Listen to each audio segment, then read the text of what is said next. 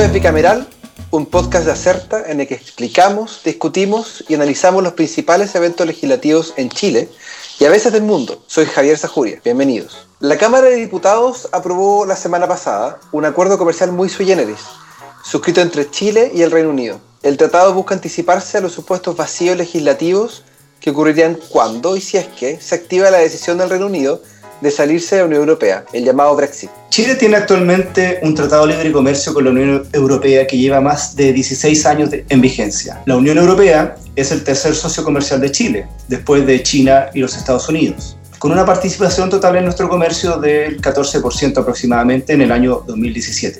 De esta forma, la Unión es el tercer destino de las exportaciones chilenas y el tercer mercado proveedor de mercancías. Paralelamente, la Unión Europea se ha consolidado como el principal inversionista en Chile, representando cerca de un 33% del monto total invertido. Ian McKinnon es gerente de Asuntos Públicos de Acerta. La relación comercial que Chile tiene con el Reino Unido se rige íntegramente por este tratado. Al ser parte de la Unión Europea, los bienes y servicios que se mueven entre ambos países se rigen por lo que se acordó en el año 2002, durante el gobierno de Ricardo Lagos. Ian, ¿Por qué Chile necesita un tratado nuevo con el Reino Unido si es que ya tienen tratado con la Unión Europea?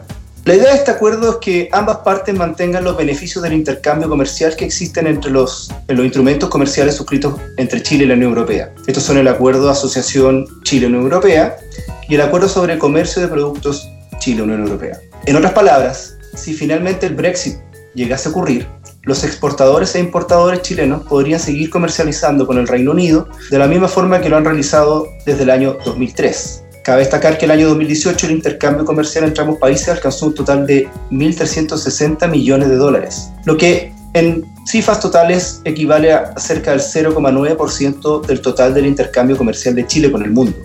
Eh, dentro de esta cifra, 239 millones de dólares equivalen a frutas y 145 a vino embotellado. Las importaciones que vienen desde el Reino Unido equivalen a cerca de 645 millones de dólares, según lo que ha reportado Direcon para el año 2018. O sea, que si este acuerdo se aprueba, todo sigue como antes. Exacto.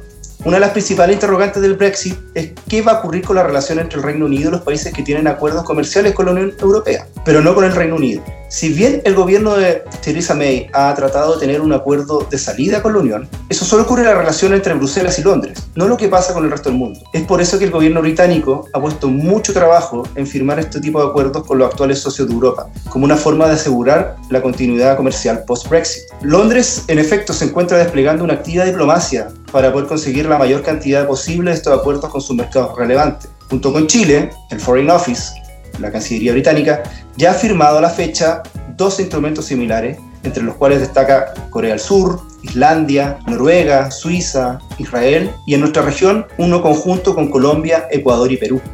Ok, pero ¿qué hace este acuerdo especial desde el punto de vista legislativo? ¿Qué lo hace distinto? ¿Y no hubiera sido mejor que, que la Unión Europea, o perdón, que el Reino Unido y Chile hicieran un acuerdo desde cero? Lo interesante es que en el caso de no producirse el Brexit, este acuerdo no entraría en vigor. O sea, el Brexit es un requisito para que el tratado entre en vigor. Este tipo de tratados son muy sui generis, ya que normalmente los países negocian en base a hechos que van a ocurrir, no en caso de que no ocurran.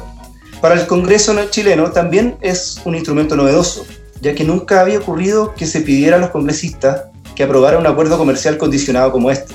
Asimismo, la principal razón por la que el Reino Unido no está pidiendo hacer un tratado nuevo, desde cero, es que está imposibilitado hacerlo. Una de las reglas de la Unión Europea es que sus países miembros no pueden negociar acuerdos por fuera de la estructura de la Unión. Eso, en otras palabras, significa que mientras Londres siga siendo parte de la Unión, solo pueden llegar a este tipo de acuerdos condicionados y que no modifican las condiciones comerciales existentes. En el fondo, es un seguro que está buscando el Reino Unido para poder mantener el flujo de bienes y servicios lo más parecido posible a lo que actualmente tiene. Tampoco el Congreso chileno tiene la posibilidad de modificar el contenido de los tratados internacionales. En nuestro país, la conducción de las relaciones internacionales son atribución exclusiva del presidente de la República. El rol que se le asigna al Congreso Nacional en esta materia es básicamente aprobar o rechazar los tratados internacionales que el presidente de la República, el Ejecutivo, le somete para su conocimiento y aprobación.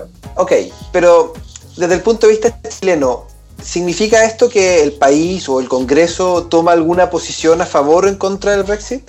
Este ha sido exactamente el argumento de algunos parlamentarios de la oposición y que le preguntaron a los representantes del Ministerio de Relaciones Exteriores en las, tanto en las sesiones de la Comisión de Relaciones Exteriores de la Cámara. En esa oportunidad, la entonces ministra subrogante de Relaciones Exteriores, Carolina Valdivia, negó que esto significara que el país tomara partido en la política doméstica británica. El Ejecutivo, durante todo el proceso hasta ahora, ha tratado simplemente de replicar el actual acuerdo con la Unión con el objetivo de prever cualquier tipo de problema que tengan con el Brexit.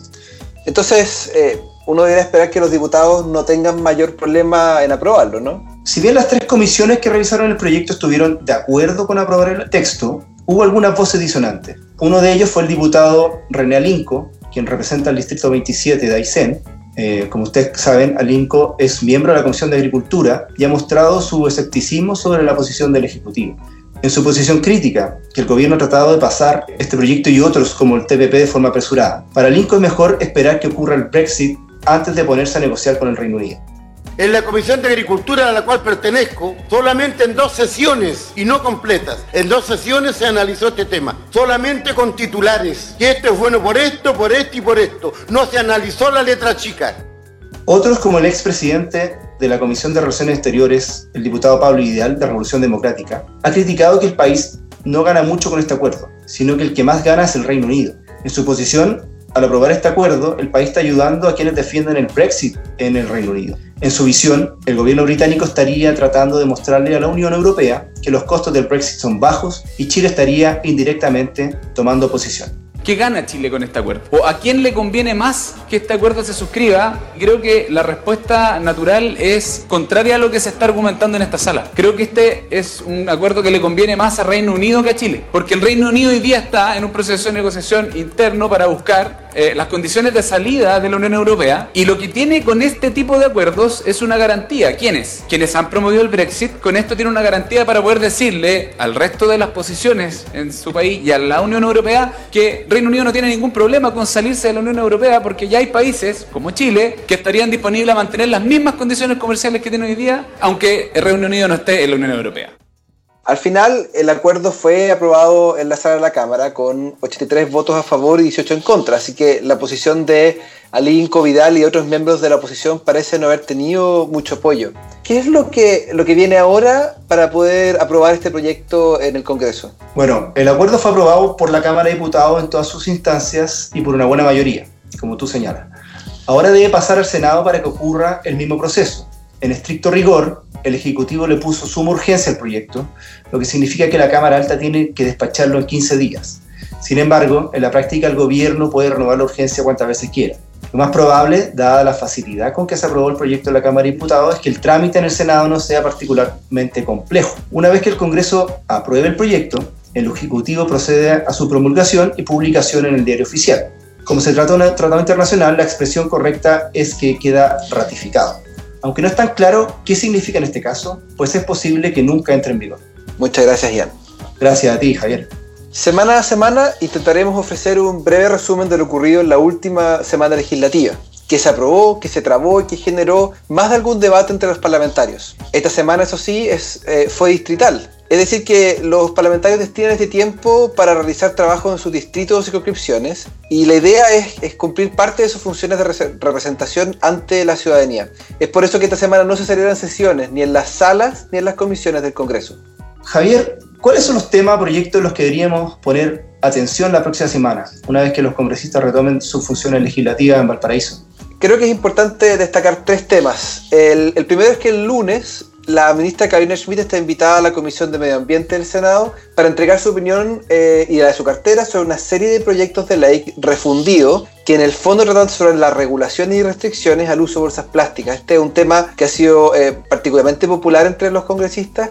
Eh, lleva más de un año eh, donde, o, en un año donde la agenda medioambiental es parte importante de la discusión pública. Otra cosa que va a ocurrir es que los ministros Fontaine y Moreno van a volver al Congreso, pero esta vez en sus nuevos cargos en las carteras de Economía y de Obras Públicas. Van a ir a presentar sus prioridades de, de, sus ministerios en las comisiones respectivas. Esto no es nuevo y, y es bastante común cuando ocurren cambios de gabinete, que los nuevos ministros o ministras van al Congreso y se juntan con los parlamentarios de las comisiones respectivas para eh, conocerse, presentarse y eh, conversar sobre las prioridades. Lo último es que eh, esta semana se debían ver los proyectos de reforma FONASA y las ISAPRES que están agendadas en las comisiones de salud de la Cámara y del Senado respectivamente. De a poco vamos a conocer si la deposición que ha mostrado el ministro Mañalich de priorizar la terminación de FONASA se traduce realmente en acción legislativa efectiva.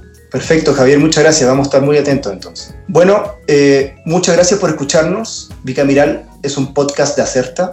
La producción estuvo a cargo de Javier Sajuria y quien les habla, Ian McKinnon. Y la edición eh, corrió por parte de Rodrigo Escorza. El tema musical es de Giacomo, de Muro Pan, gentileza de Rodrigo Recabar. Acerta es una consultora en comunicación estratégica y asuntos públicos. Para más información sobre sus servicios visite www.acerta.cl.